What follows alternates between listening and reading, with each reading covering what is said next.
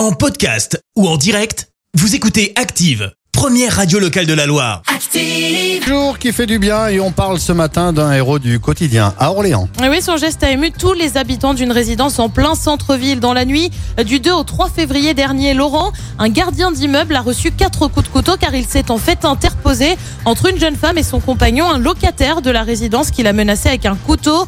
Laurent, ça fait deux ans qu'il est gardien de cette résidence. Il a déjà été confronté à des affaires difficiles, drogue ou violence conjugale, mais il n'avait jamais été blessé. Pourtant, si c'était à refaire, Laurent ferait exactement ce qu'il a fait cette nuit-là quand il a entendu une jeune femme l'appeler au secours sur le palier.